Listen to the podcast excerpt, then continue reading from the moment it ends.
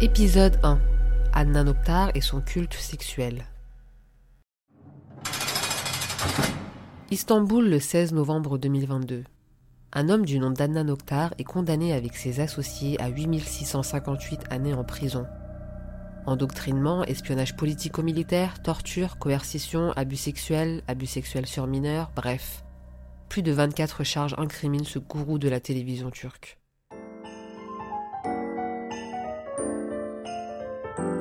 When you look at us, all of us, and I'm sure you also realize it from outside, uh, here women are always in front. We are not only equal, but we are always superior. So Yeah. it's the best place for a woman to be in the world. Oh, great. Star de sa propre émission sur la chaîne nationale turque A9, Adnan Oktar était un prédicateur qui, entouré de nombreuses femmes aux allures de bimbo plastique, animait une sorte de programme se voulant éducatif sur la religion. Il prêcha ses croyances autour d'un harem qui, en plus de boire toutes ses paroles, se révéleront être les victimes d'un réseau qu'Adnan dirigeait au sein de sa secte pour recruter des jeunes filles.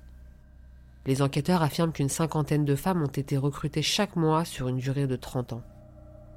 Nous essaierons de comprendre aujourd'hui comment cet homme aux influences politiques et médiatiques a réussi à avoir autant d'influence parmi des jeunes filles à peine majeures, et pourquoi elles se sont retrouvées des années plus tard à modifier leur visage, leur corps, leur identité tout entière pour cet infâme, complexe et diabolique homme nommé Adnan Oktar. Connu à l'origine pour son livre L'Atlas de la création, Adnan Oktar est un créationniste assumé et reconnu de son époque. En 2010, il sera classé 45e dans le top 50 des musulmans les plus influents dans le monde. Beaucoup de personnes en France ne connaissent peut-être pas cette affaire, mais si vous êtes turc et êtes né entre 90 et 2000, vous êtes sûrement tombé sur une émission télévisée d'Adnan Oktar. Vous le connaissez aussi peut-être sous le nom de Harun Yahya, pseudo sous lequel il publiait ses livres largement diffusés dans les librairies religieuses de l'époque. Sanık Adnan Oktar. Evet buyurun. Öncelikle eee, vermiş olduğun kimlik bilgileri doğrudur, size aittir. Evet bana ait. L'initiative de cette vidéo commence quand un documentaire du nom de Kedicik, qui veut dire petit chaton, a été publié le 29 septembre dernier. Ce documentaire réalisé par des journalistes turcs reprend le procès d'Adnan Oktar et met la lumière sur le système interne de sa secte. Nous pouvons voir dans le documentaire l'interview des victimes, des personnes en charge de l'enquête, des journalistes et des reproductions. Alors qui est Adnan Oktar? Né à Ankara en Turquie en 1956, il a grandi dans une famille laïque qui a de bonnes relations avec les autres. Il a beaucoup étudié l'idéologie religieuse et en 1979, il se rend à Istanbul pour s'inscrire à l'université des beaux-arts de Mimar Sinan, où il veut étudier l'architecture. Il s'engage également dans l'activisme religieux et c'était une période très intéressante pour quiconque en Turquie voulait être activiste religieux car un an plus tard, en 80, il y a un coup d'État et une junte militaire prend le pouvoir. Martial law courts in Turkey are now processing thousands of cases in a series of mass trials. Here, at Martial Law Court Number One at the military headquarters near Ankara, 34 members of the banned National Salvation Party are facing charges that they violated Turkey's strict laws about secularism, insulted the memory of Ataturk, and tried to set up an Islamic State. La situation est donc très tendue et la Turquie est politiquement et culturellement très instable à cette époque. Les deux grands groupes qui s'affrontent sont les forces laïques qui, selon elles, veulent moderniser le pays, c'est-à-dire le rendre moins religieux, et puis il y a une vague d'islamistes, de fondamentalistes qui, selon eux, une Turquie laïque représenterait un détournement de Dieu. Pendant cette période, Oktar se rend dans une mosquée proche de son école, la mosquée Mala, où il rencontre d'autres personnes, d'autres érudits religieux, des étudiants, des activistes. Selon certains de ses anciens collègues, il devient par la suite un fanatique religieux, mais son fanatisme deviendra très unique, comme nous le verrons. Il essaie essentiellement de réformer d'une certaine manière l'islam, en particulier en ce qui concerne les femmes, l'idée des femmes, la façon dont elles sont traitées, et la place qu'elles occupent dans la société. Il y a un certain Édip Yüksel qui, selon lui, c'est lui qui a donné cette idée à Oktar en lui disant qu'il n'y avait pas d'obligation de porter le voile dans le Coran. Oktar s'empare de cette idée et l'exploitera du mieux qu'il pourra. Il ciblera des gens issus de familles riches et bien connectées d'Istanbul, des gens qui sont jeunes et impressionnables et qui ont accès à l'argent et au pouvoir. Tout le monde n'était pas d'accord avec lui, surtout que ses croyances sont devenues de plus en plus idiosyncrasiques avec le temps, mais tout le monde était d'accord sur une chose, il disait que c'est un gars charismatique. Il a une personnalité publique large et reconnue, il aime danser sur de la musique techno, a de beaux costumes, Il a une coupe de cheveux très distincte. Il est presque télévangéliste. Vous voyez les théologistes de la prospérité qu'on peut voir à la télévision américaine avec ses méga églises. C'est très similaire.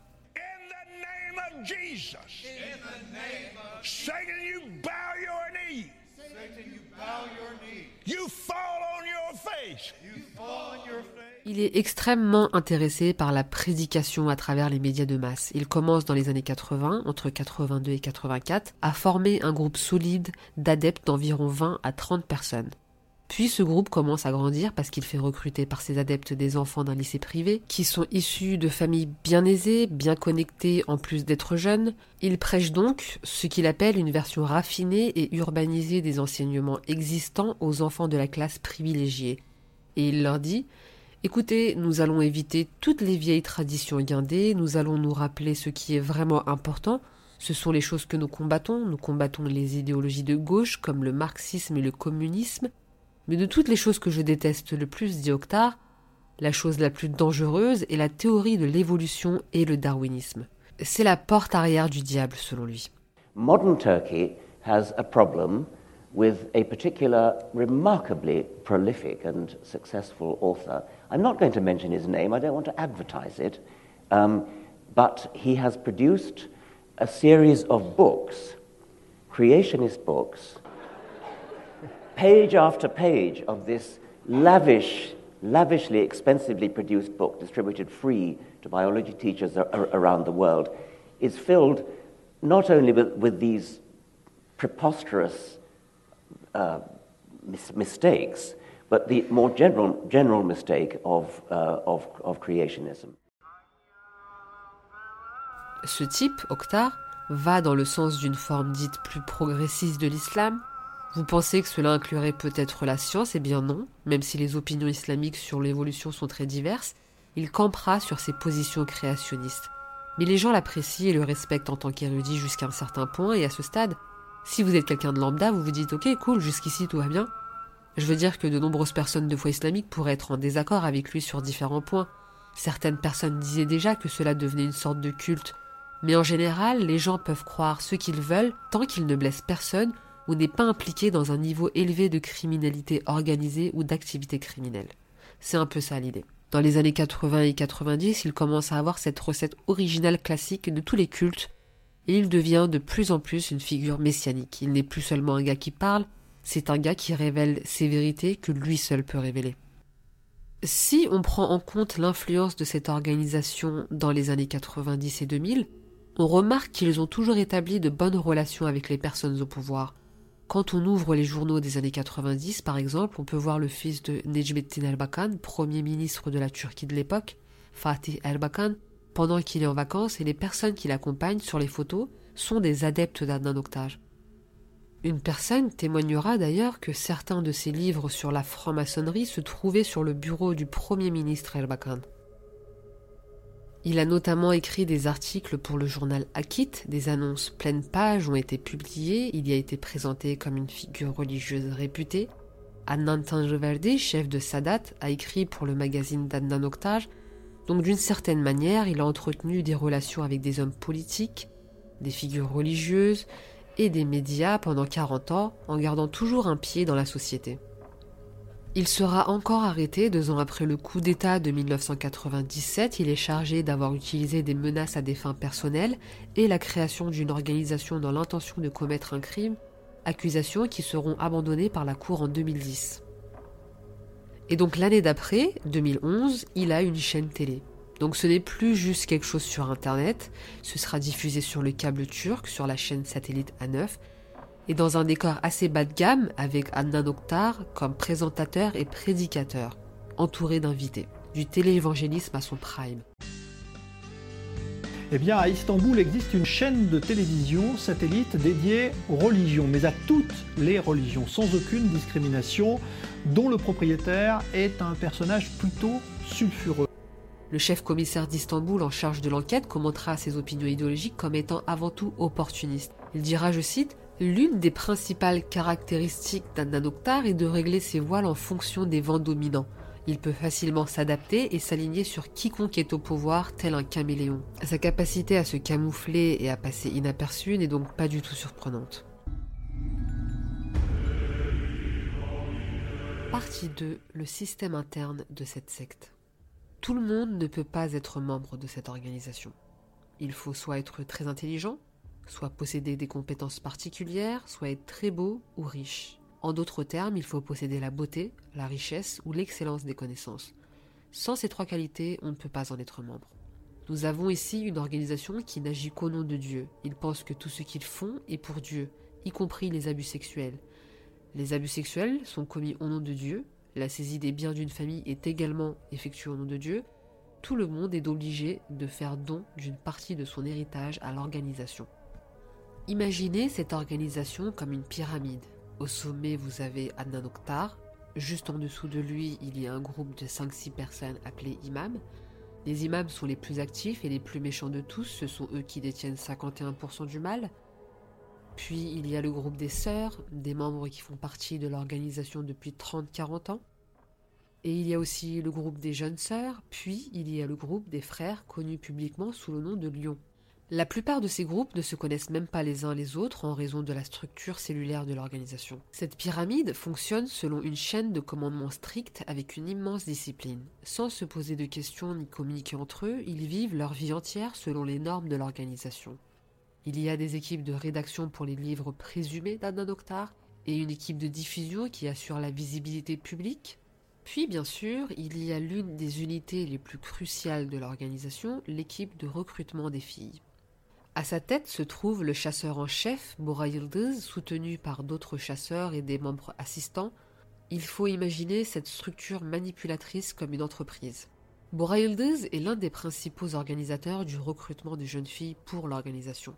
Il veille également au bon fonctionnement de ce qu'on appelle le système du tourniquet.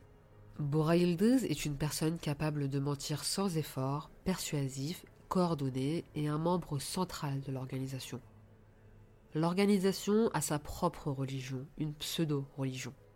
Selon les règles de cette religion, pour sanctifier Adnan Oktar, les jeunes filles doivent constamment rejoindre l'organisation pour qu'il puisse les exploiter et les endoctriner en promouvant son leadership auprès des masses.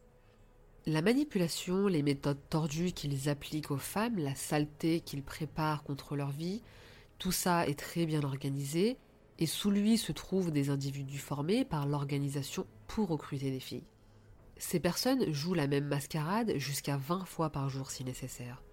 Et pour mettre en scène ce scénario pour les filles, ces individus ont de faux employés, de fausses mères, de faux membres de la famille, de faux amis qui se joignent à eux. Tout est très professionnel et bien réfléchi. Lorsqu'on regarde leurs réseaux sociaux, Bouraïdez est dépeint comme un homme d'affaires célèbre. Il projette une immense richesse, mais en réalité, il n'est pas si riche que ça. Les voitures, tout ce luxe, tout cela est fourni par le groupe d'Adnan Oktar avec des ressources financières bien préparées à l'avance pour lui. Les membres responsables du recrutement des filles ont chacun leur zone désignée.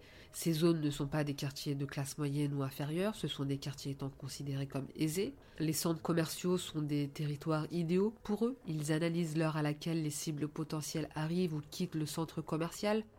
Sur la base de ce système, certains individus se positionnent à des endroits appropriés dans les centres commerciaux, à des heures bien précises. Si on considère Bora Yıldız comme un chasseur, un loup, son habitat, sa forêt, ce sont les centres commerciaux. Lorsqu'ils repèrent leur proie dans un centre, ils ne sont jamais pressés. Ils peuvent suivre leur cible pendant un an, deux ans, six mois, un mois. Le point crucial est d'identifier la proie puis de déterminer méticuleusement où et comment entrer en contact avec elle, où le piège doit-il être tendu, qui doit le tendre, sous quelle identité? Il y a là un aspect technique, si je puis dire, un aspect psychologique. La jeune fille est analysée. Comment peut-elle être trompée? Comment pouvons-nous la convaincre? Si elle est impressionnée par les personnes instruites, ou est-ce qu'elle désire quelqu'un de riche? Et puis alors, un acteur endosse le rôle de la personne qui va rentrer en contact avec la jeune fille. Il y a autant de détails dans chaque étape que dans un projet de construction. Tout le travail d'ingénierie se concentre sur la cible et il est ensuite exécuté. Imaginez que vous êtes une jeune fille qui se sent heureuse, qui enfile sa plus belle tenue et qui se rend dans un centre commercial pour y retrouver des amis. Comment pourriez-vous savoir qu'un acte aussi simple pourrait être le début d'une histoire horrible qui aura des répercussions sur le reste de votre vie? Le centre commercial a quatre entrées et quelqu'un patrouille à chacune d'elles. Admettons qu'une fille en jupe blanche entre, ils transmettent immédiatement cette information à l'aide de talkie-walkie. Par exemple, ils envoient un message comme une fille en mini-jupe blanche est entrée par l'entraîneur. L'objectif est qui parmi les chasseurs s'approchera de la fille cible? Puis ses soutiens en relayant des tactiques telles que le magasin dans lequel la fille cible est entrée ou sa position actuelle guident efficacement le chasseur en chef. Il commence par filer la cible, après 3 à 5 minutes passées à la suivre par derrière, pendant un moment de distraction par exemple, lorsqu'elle regarde distraitement quelque chose dans un magasin, il s'approche en disant Excusez-moi, puis-je vous demander quelque chose? Êtes-vous mannequin ou actrice? Parce que j'ai l'impression d'avoir déjà vu votre visage quelque part. Vous jouez dans une série télévisée? Vous êtes une jeune fille de 15 ans, naturellement cela flatte votre ego. Étant donné le jeune âge des filles, de tels commentaires sont très honorants. Ils flattent sa beauté. Ensuite, il lui présente un projet, affirmant qu'elle convient parfaitement. Puis ils expriment le désir de travailler avec elle. Au départ, ils demandent un email ou un contact sur les réseaux sociaux et pas de numéro de téléphone. Ce détail est très important, car les victimes diront qu'elles avaient l'impression qu'il voulait d'abord établir une communication professionnelle. Et donc ces victimes font immédiatement confiance parce qu'elles ont cette impression d'entreprise. Tous ces détails ont été appliqués comme dans un laboratoire des centaines de fois sur des centaines de personnes pour trouver le système d'approche le plus parfait. Lorsqu'ils appellent la jeune fille, c'est là que le scénario qu'ils ont déjà joué des centaines de fois débute. Ils parlent de contrats avec des sociétés de diamants à l'étranger, du fait qu'ils sont les représentants d'une grande société textile en Italie, ou des liens avec cinq sociétés pharmaceutiques en Turquie, etc. Il mène le premier entretien avec une série de mensonges dans un petit bureau. À la fin de l'entretien, il dit à la fille qu'il lui donne de l'argent pour le transport et un salaire journalier pour être venu à l'entretien. Les victimes diront qu'au départ, tout semblait si corporatif et c'était l'une des raisons pour laquelle elles avaient immédiatement confiance. D'après les exemples contenus dans le dossier, les déclarations et les enregistrements, nous assistons à des conversations du type Avez-vous un passeport? Viendriez-vous si nous vous invitons à une foire à Dubaï ou à une foire en Italie? Avec tout ça, il manipule l'esprit d'une jeune fille de 16-17 ans. La jeune fille mord à l'hameçon, puis l'hameçon continue d'être avalé, et la prochaine étape commence. À la fin de la réunion, si la fille se rend à accueil, Boraildus fait mine de rentrer dans le bureau et dit Je vais à une réunion à Bakurköy, y a-t-il quelque chose que je peux faire? La secrétaire lui dit Pourriez-vous déposer mademoiselle X aussi? Notre réunion est terminée et elle s'y rend aussi. Il dit Bien sûr, pourquoi pas donc la jeune fille s'en réjouit, elle pense qu'elle n'aura pas à prendre un bus ou un minibus dans les embouteillages pour rentrer chez elle. La luxueuse voiture de Boreildus qui n'est pas la sienne et qu'il ne pourra jamais s'offrir mais qui lui a été fournie par l'organisation est amenée à la porte. La victime est donc seule avec le chasseur, Boreildus, au milieu de la circulation dense d'Istanbul. À ce moment-là, la jeune fille se sent bien, mais en réalité, elle n'est qu'une partie d'un jeu qui a été joué plusieurs fois ce jour-là. Nous savons que Bourildez va dans la même direction 6 à 7 fois le même jour. Alors faut voir les choses de cette façon. À chaque fois qu'il dépose une fille à, Atacueil, il revient, il la dépose à Beşiktaş et revient, il la dépose à Istigné et revient.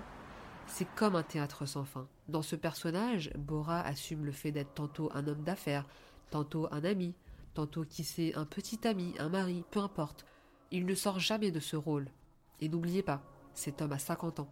Et alors que la jeune fille est à ses côtés dans les embouteillages avec Bora, soudain le téléphone sonne. Le téléphone est connecté au Bluetooth de la voiture et la fille entend tout automatiquement. C'est la mère de Bora Yildiz. Elle lui dit Mon fils, ton père est très contrarié. Il lui dit Pourquoi, maman? Tu ne t'es pas marié et tu nous as pas donné de petit enfant. Maman, ne t'inquiète pas, ne sois pas si pressante, je finirai par trouver quelqu'un de bien et je me marierai. S'il te plaît, j'ai un invité dans la voiture, nous en parlerons plus tard. Elle lui dit Fils, s'il te plaît, donne-nous un petit enfant. L'appel se termine. Après avoir accroché, il dit Je veux me marier, mais ma mère le veut aussi tellement, mais comment vais-je trouver une telle femme à épouser? Et le riche, renommé et bel homme d'affaires à côté de la jeune fille se transforme en un garçon timide. Le sujet de savoir à quel point il veut faire plaisir à sa mère, très attachée. Imaginez être une jeune fille dans cette situation. Vous avez à peine 16 ans, à côté de vous il y a Bora qui plante la première graine dans votre cerveau. Il a une mère très gentille, elle veut que Bora se marie, elle veut qu'il ait un enfant dès que possible. D'ailleurs, Bora ne flirte jamais, il ne fait jamais un geste, il n'est jamais vulgaire, il ne vous regarde même pas, à moins que le dialogue ne soit nécessaire. Pendant ce temps, il s'engage dans des conversations profondes sur des sujets sociaux et économiques. Il joue le rôle d'un homme digne de confiance et décent. En tant que femme, vous vous dites, vous avez un très bel homme devant vous, il est très fort financièrement.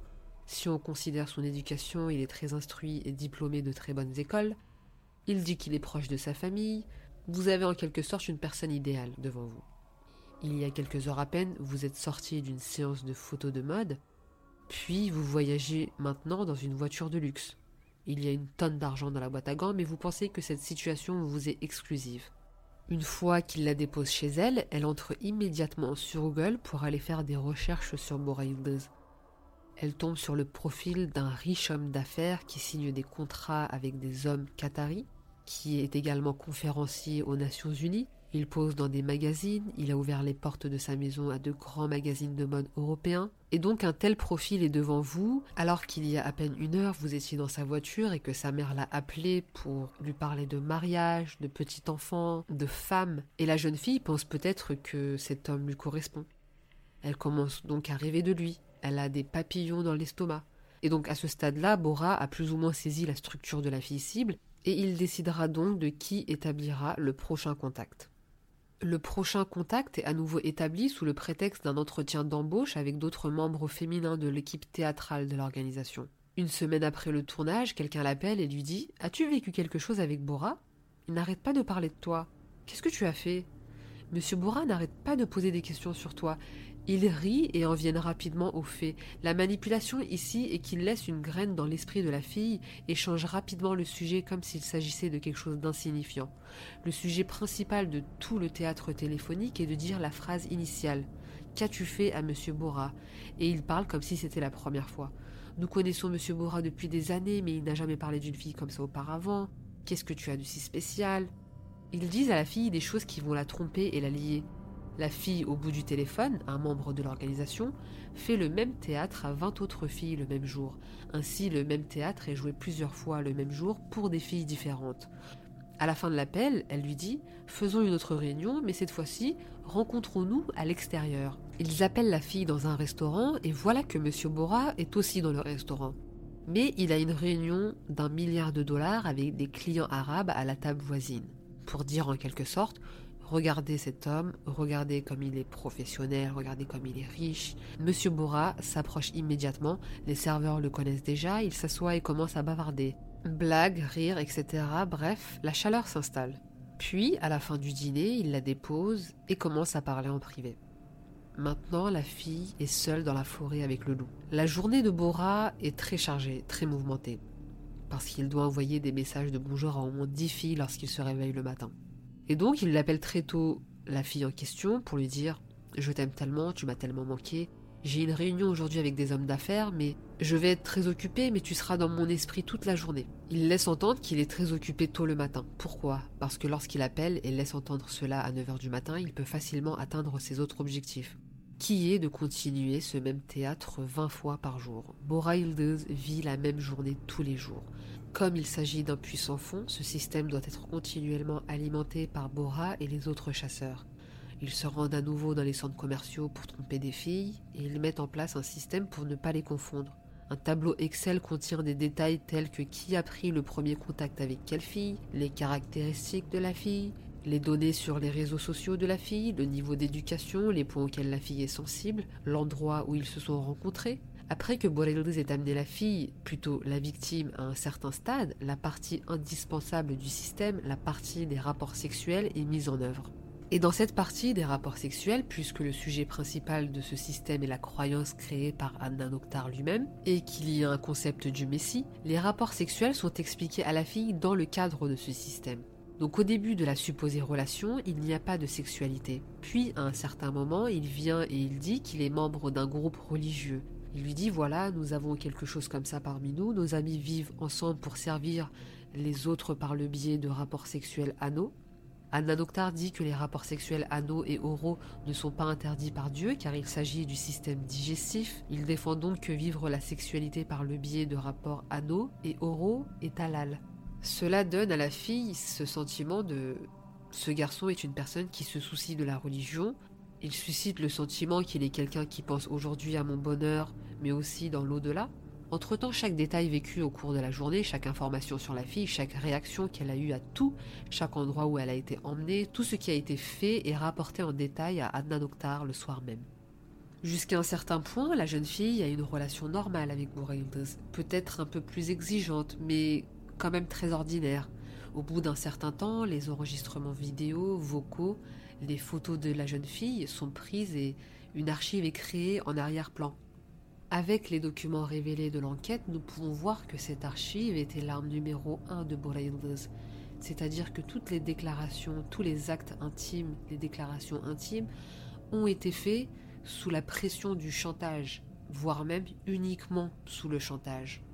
Il la convainc incroyablement.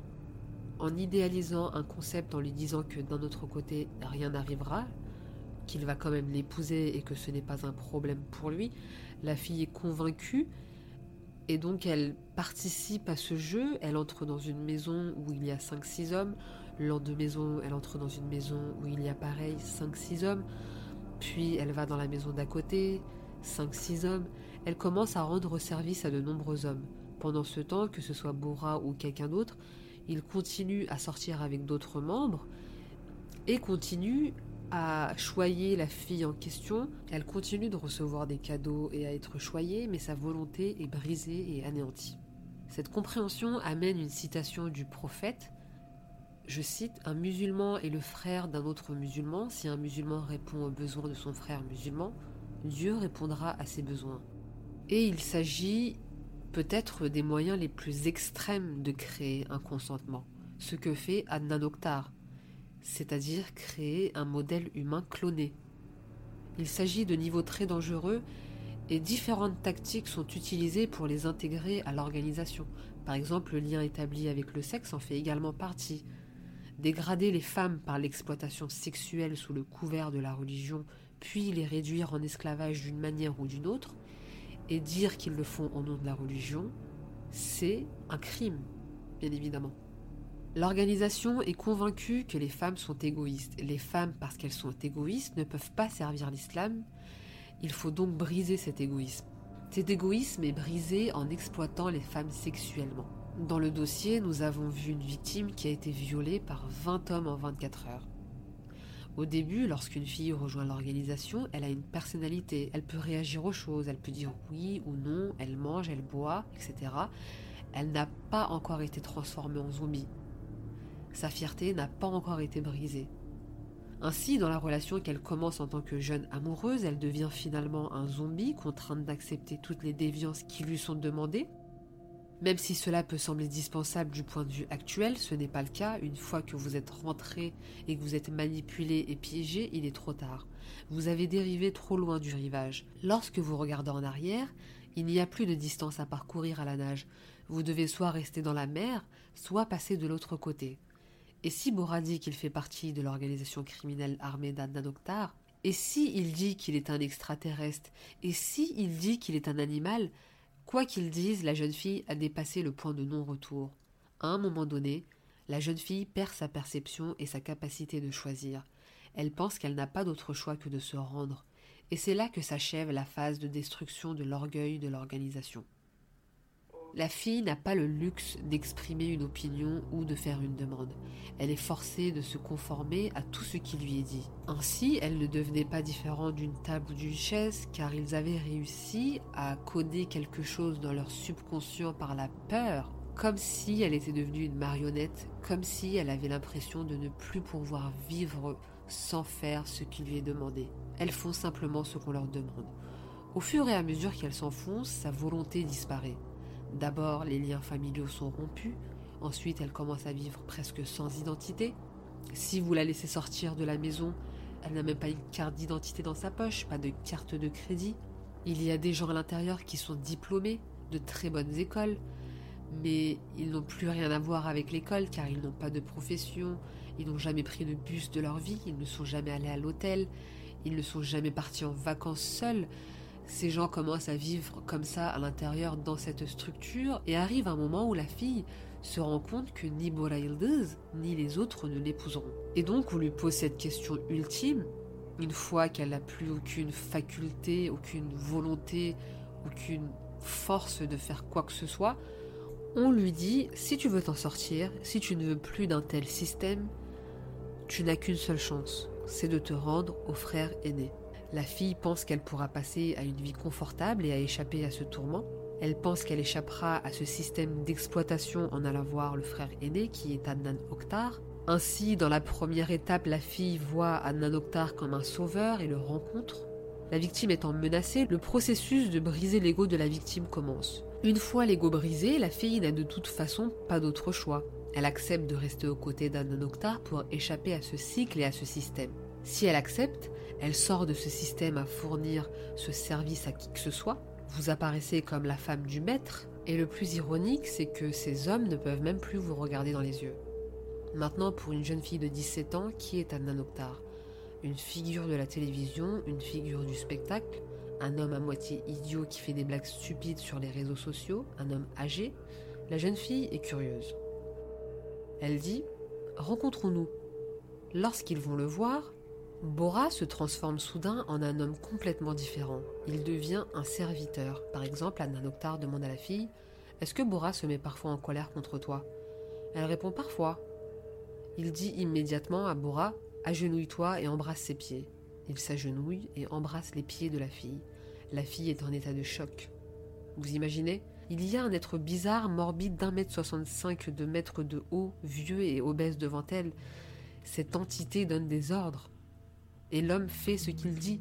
Il ne peut même pas s'asseoir devant elle. Ses mains et ses pieds tremblent. Pour la fille, le personnage du frère aîné, du leader, du Messie, quel qu'il soit, commence à émerger. Maintenant, vous êtes à l'intérieur de ce manoir appelé Dragos, qui ne ressemble à aucun endroit à l'extérieur, et après que ces portes magiques se soient renfermées, tout ce qu'il y avait de beau dans votre vie s'évanouit lentement comme un mirage. Et à partir de ce moment-là, vous commencez à devenir prisonnière de tous les comportements pervers d'Adnan Oktar. Après avoir rejoint l'organisation et fait partie de ce système, ces individus perdent leur identité, leur humanité et leur essence. En d'autres termes, chacun d'entre eux devient une sorte de zombie. Ils n'ont plus d'émotion, plus d'expression, plus de pensée. Il n'a pas seulement déformé leurs âmes, mais aussi leur corps. Il a rasé leurs sourcils, gonflé leurs lèvres, leur a fait porter des vêtements révélateurs. Il a rendu invivable et inhabitable le monde extérieur. Les personnes que nous appelons par dérision chatons, kedijik en turc, il les a rendues ainsi, la femme n'est plus une femme, elle est une sorte d'esclave, à utiliser pour le chantage quand c'est nécessaire, pour servir un autre quand c'est nécessaire, et pour être mise en valeur quand c'est nécessaire. Dans ces programmes télévisés, Anna Noctar fait une blague, toutes ces femmes rient, et souvent c'est une blague qui n'est pas drôle du tout, mais normalement la femme ne devrait même pas envisager de rire. Mais elle est obligée de le faire, car si elle ne le fait pas, elle est battue pendant la pause publicitaire. Et ça c'est le témoignage de plusieurs victimes. Si vous ne regardez pas Annan dans les yeux et vous ne le flattez pas, il y a un bouton sous sa table qui passe une pause publicitaire et commence immédiatement à vous battre pendant la pause. Il défigure le visage et les mains de ces femmes, puis reprend l'émission et vous met au défi de le complémenter alors que vous êtes assise en face de lui. Une des victimes qui avait été abusée sexuellement par Anna Noctar à l'âge de ses 16 ans a été forcée de se faire refaire le nez sans anesthésie générale à l'âge de ses 20 ans. Elle a déclaré être toujours traumatisée par l'opération. Je cite Je me souviens encore du marteau. Je comptais le nombre de fois où ils ont frappé mon nez avec le marteau et le ciseau. Cette femme a déclaré avoir rejoint les partisans d'Anna Noctar à l'âge de ses 15 ans, dans les années 80, par l'intermédiaire de ses amis d'école. Cette femme, qui a aujourd'hui 50 ans et qui n'a pas d'identité officielle, a déclaré qu'elle avait été contrainte à des relations toxiques et isolées dans une maison pendant des années. Et quand nous regardons une émission de Anna Noctar, nous pouvions voir des femmes qui étaient étrangement similaires, ressemblantes entre elles-mêmes, car elles étaient toutes refaites de la même façon. C'est-à-dire qu'elles avaient, en même temps qu'elles étaient devenues des esclaves sexuelles, elles étaient aussi, par la même occasion, un faire-valoir pour Adnan Oktar. Il avait réussi à créer sa propre image, sa propre vision de la femme à travers des victimes qui vivaient dans ses propriétés depuis des années, qui ont été recrutées par ses équipes entières, qui avaient un but bien précis quand elles sont rentrées dans cette, euh, dans cette organisation. D'ailleurs, il en profitera aussi pendant ses émissions pour agresser sexuellement ces femmes dans la salle de bain. Comme témoignera une des victimes, elle dira que Anna nous forçait à crier. Si nous ne crions pas, il nous mordait. Elle ajoutera d'ailleurs que tout le monde sait que Anna ne peut, je cite, ne rien faire. Car Anna Noctar aurait commis les agressions sexuelles en insérant son doigt. Raison pour laquelle certains disent qu'il a des problèmes, voire de gros problèmes de masculinité. D'ailleurs, il avait aussi des problèmes de santé, comme une hernie, mais il dira que, je cite, Je suis aussi fort qu'un bélier, je suis en parfaite santé, ma puissance sexuelle est très bonne et intacte. La fin de cette secte maléfique débutera en 2018 quand les enquêteurs auront assez de preuves pour arrêter Anna Noctar et 150 de ses associés ce qui mettra la lumière sur les victimes, la réalité derrière l'émission d'Adnan Oktar, la vérité obscure de la raison pour laquelle des femmes ont été utilisées pour une telle émission. Bref, la fin de cette secte a sauvé des centaines de personnes, même si certaines femmes ont été traumatisées à vie. Vous pouvez aller visionner le documentaire qui s'appelle Kedijik, qui s'écrit K-E-D-I-C-I-K, réalisé par des journalistes turcs et publié sur YouTube gratuitement. Malheureusement, je ne sais pas si c'est sous-titré en français ou en anglais. Je ne pense pas. Mais si vous êtes turcophone, n'hésitez pas à aller regarder. Et n'hésitez pas à me faire un retour sur est-ce que vous avez aimé cet épisode, est-ce que vous voulez une suite, est-ce que vous voulez une partie 2, vous voulez que j'aille plus en profondeur? Ou est-ce que vous avez peut-être un autre sujet que vous aimeriez que j'aborde? Ou peut-être tout simplement une autre secte que vous voulez que j'aborde dans le prochain épisode. Surtout n'hésitez pas à vous abonner pour écouter le prochain épisode. Je vous remercie beaucoup de m'avoir écouté et à très bientôt.